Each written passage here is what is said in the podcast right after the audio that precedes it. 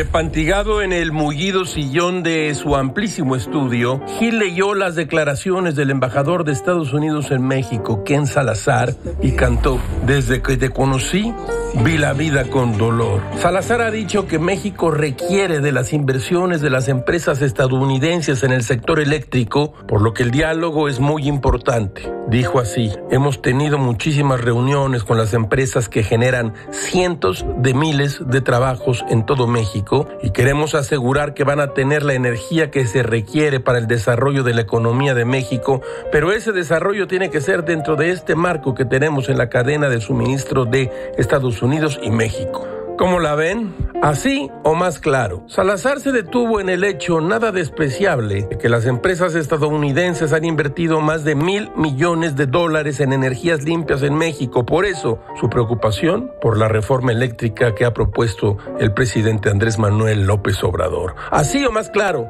Otra vez, medita Gil.